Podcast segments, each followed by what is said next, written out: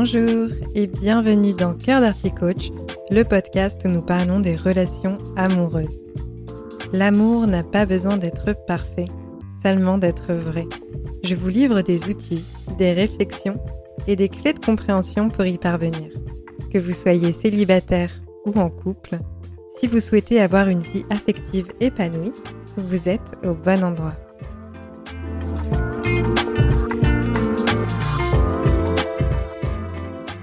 Bonjour à toutes et à tous, je vous retrouve aujourd'hui dans ce nouvel épisode de podcast afin de vous inviter à aller à la rencontre du désir qui sommeille en vous.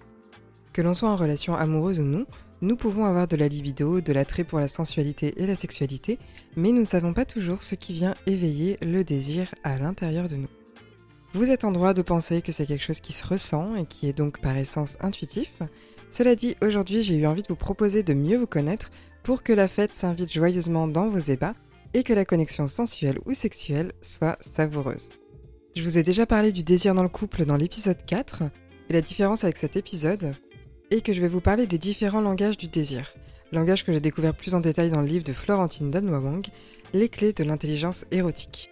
Il me semble intéressant de vous parler de ce sujet car la sexualité dans nos relations peut être source de frustration et je me dis que c'est parfois dommage de passer à côté d'un beau moment de connexion à cause d'un manque de communication. Dans nos relations, vous le savez, la communication est quelque chose de très important, encore plus dans le registre de la sexualité.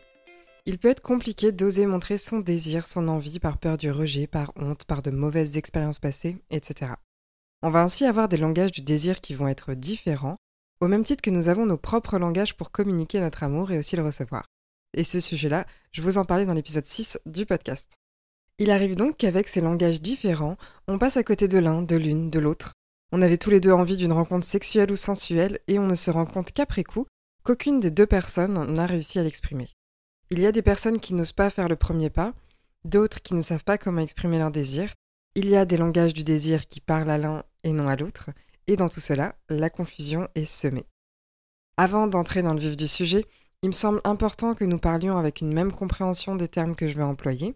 Je vais donc en préciser certains.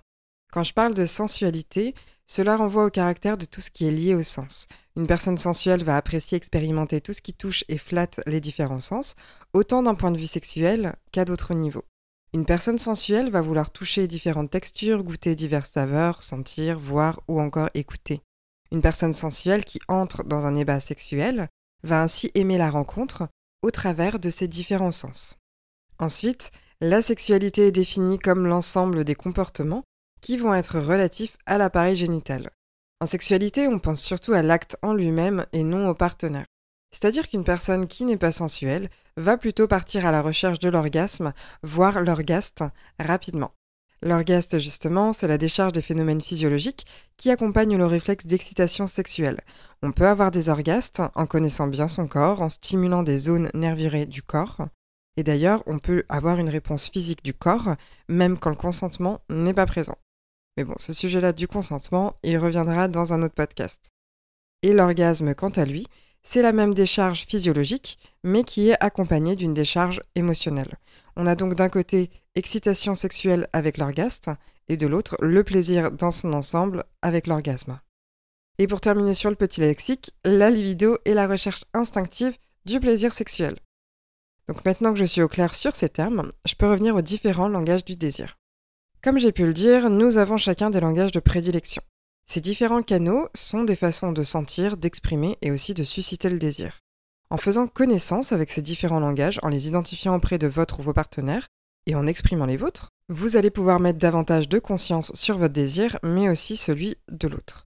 Le premier langage est celui du baiser. Une personne peut témoigner son désir au travers d'un baiser langoureux qui glisserait vers la sexualité. Ce qu'il se passe avec ce langage est que certaines personnes qui ne vont pas l'avoir peuvent avoir tendance à se braquer. Je m'explique. Je me souviens avoir déjà exprimé à un partenaire que j'étais embêtée par le fait que nous n'avions que des baisers euh, sensuels dans un cadre de sexualité. J'apprécie les baisers langoureux sans nécessairement vouloir que cela se transforme en rapport. Et donc le fait de ne recevoir ce type d'embrassade que dans un cadre sexuel me froissait. Je me disais, bon, je vais encore passer à la casserole. Et de moi-même, je n'allais plus oser embrasser longuement, alors que j'aime ça, dans des instants en tout cas où mon désir n'était pas présent, parce que je ne voulais pas le frustrer si je réveillais son désir. j'étais embêtée de me mettre une barrière sur ces baisers qui rimaient avec sexualité. Je me sentais d'une certaine façon objectifiée dès qu'on s'embrassait comme ça, parce que j'avais associé long baiser à sexe, et si mon envie n'était pas présente, cela me gênait. Et j'étais aussi frustrée dans une certaine mesure de n'avoir droit à ces baisers-là que s'il y avait une rencontre sexuelle. Cette interprétation, ce sentiment que j'avais d'être objectifiée, c'était en fait lié au fait que je ne savais pas toujours comment exprimer ma non-envie sans offusquer mon partenaire. Il y avait ainsi de la friction quand la situation se présentait. Aujourd'hui, j'ai conscience que c'était la manière de mon partenaire de m'exprimer son désir, et que de fait, ce n'était pas le fait que je dise non à la proposition de rencontre sexuelle qui posait problème, mais plutôt mes réactions d'irritation face à sa façon de me témoigner son envie qui divergeait de la mienne. Et je trouve que cette anecdote est une bonne introduction à ce premier langage, parce que ça renvoie au fait que nous sommes tous des êtres différents et que nous ne fonctionnons pas toujours pareil. C'est important qu'on puisse accepter que notre partenaire ait une façon différente de la nôtre de vivre son désir, sa sensualité et sa sexualité.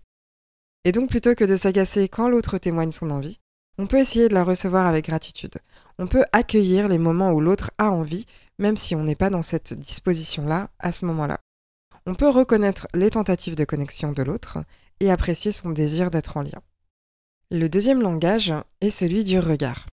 Il s'agit de lancer un regard qui en dit long à l'autre. On peut regarder une partie du corps de l'autre ou une partie de notre corps pour signifier ⁇ ceci est une invitation ⁇ c'est quelque chose que l'on peut voir d'ailleurs dans des scènes de films. Une personne va regarder la bouche de son partenaire, on va avoir un gros plan sur les yeux de la personne, puis la bouche du partenaire, et la personne qui a envie en général va ouvrir légèrement la bouche et s'humecter les lèvres. Certaines personnes ont donc ce langage du désir. Juste pour information, tout ce qui est jeu de regard n'est pas du tout clair pour tout le monde. Il y a des personnes qui ne vont pas comprendre ce langage corporel non verbal, et c'est là où cela peut être intéressant, si vous avez ce langage, d'exprimer une première fois avec des mots que quand vous faites ça, ça veut dire que vous avez envie, afin que votre partenaire puisse ajouter à sa base de données de la relation que votre regard de cette façon-là est une invitation. On a ensuite le langage du corps. On touche une partie de notre corps ou on fait toucher une partie érogène de notre corps à l'autre. Je pense que c'est assez clair comme langage et je n'ai pas besoin de le détailler plus. Ensuite, il y a un langage qui est assez proche du corps, c'est celui du langage de la peau. On exprime notre désir par le toucher, avec des caresses qui vont être non sexuelles. Donc, langage du corps, c'est pour les zones érogènes, tandis que langage de la peau, c'est dans un registre tendresse et ou sensualité. Par exemple, avec des massages, des caresses sur tout le corps, des bisous, etc. Un autre langage est celui dit romantique. Ce qui va éveiller notre désir ou alors ce qu'on peut faire pour le montrer, sera en organisant des scènes romantiques. Une chambre dans un hôtel, des pétales de rose, un concert au clair de lune, un coucher de soleil sur la plage, une soirée au coin du feu, etc. Ce langage romantique me fait un peu penser au fait d'avoir besoin de moments de qualité dans la relation pour se laisser aller dans l'intimité. Avant-dernier langage maintenant, celui des mots crus. C'est-à-dire partager son envie par le biais de mots crus. Si c'est quelque chose qui vous excite de l'entendre ou de le dire, il est possible d'aller d'une version plus soft à une version plus hard.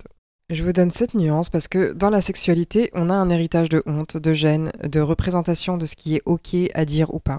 On pense parfois qu'il ne faut pas être trop prude, mais il ne faut pas non plus être trop entreprenant ou entreprenante. Et donc, euh, dans les mots crus, ça peut être compliqué d'oser les dire ou même de reconnaître qu'on aime en entendre.